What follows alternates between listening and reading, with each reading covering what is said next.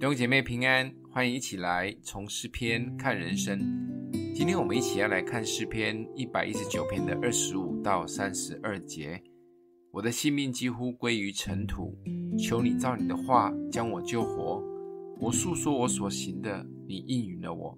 求你将你的律例教训我，求你使我明白你的训词，我就思想你的启示。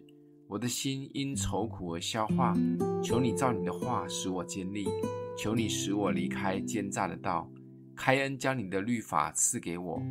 我拣选了忠信的道，将你的典章摆在我面前。我持守你的法度，耶和华，求你不要叫我羞愧。你开广我心的时候，我就往你命令的道上直奔。诗人对神话语的渴慕与相信，真的非常的强大。当他生命危急、心里极度的愁苦、试探也很多的时刻，他选择回到神的话，甚至是用苦求的开恩的方式求神给他话。他也愿意顺服遵行神的话。有时候真的无法想象跟理解诗人对神话语的看重及渴慕的程度。难道是因为那个时代神的话语比较少，或者是只有特别被拣选的人才有机会或资格听到神的话吗？所以才会特别的珍惜也宝贵神的话语。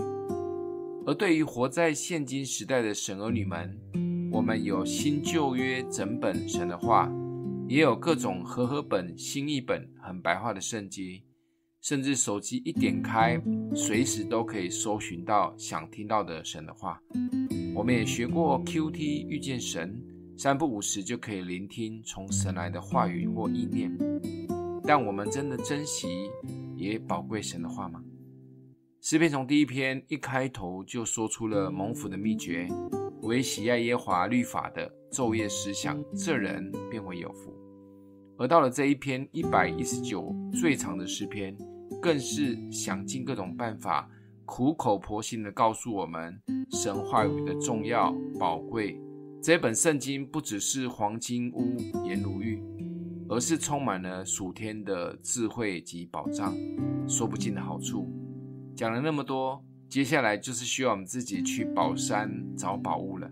今天默想的经文在二十九节，求你使我离开奸诈的道，开恩将你的律法赐给我。我们一起来祷告：爱我们的父，谢谢你赐下美好的话语，你的话语比蜜更甜。也让我们垂手可得到你的话语，帮助我们不仅愿意进入你的话语，也专心寻找你话语的宝贵。奉耶稣基督的名祷告，欢迎订阅分享，愿上帝祝福你哦。